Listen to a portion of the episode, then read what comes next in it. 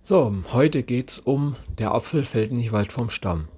Also, in den Kindern zeigt sich oft nicht nur das Aussehen der Eltern, sondern auch deren Eigenschaften oder Charakterzüge. Diese Ähnlichkeit im Wesen bringt das Sprichwort zum Ausdruck. Also das heißt, man sieht schon, wenn du Kinder hast, dass die entweder was von dir oder von deiner Frau haben oder wirklich also von deinem Partner, oder wirklich halt beides. Das sagt mir eben, der Apfel fällt nicht weit vom Stamm, weil es ist einfach so. Anders kann man auch sagen, ja gut, klar fällt nicht weit vom Stamm, weil das ja immer tief hängt vom Gewicht und so, ne?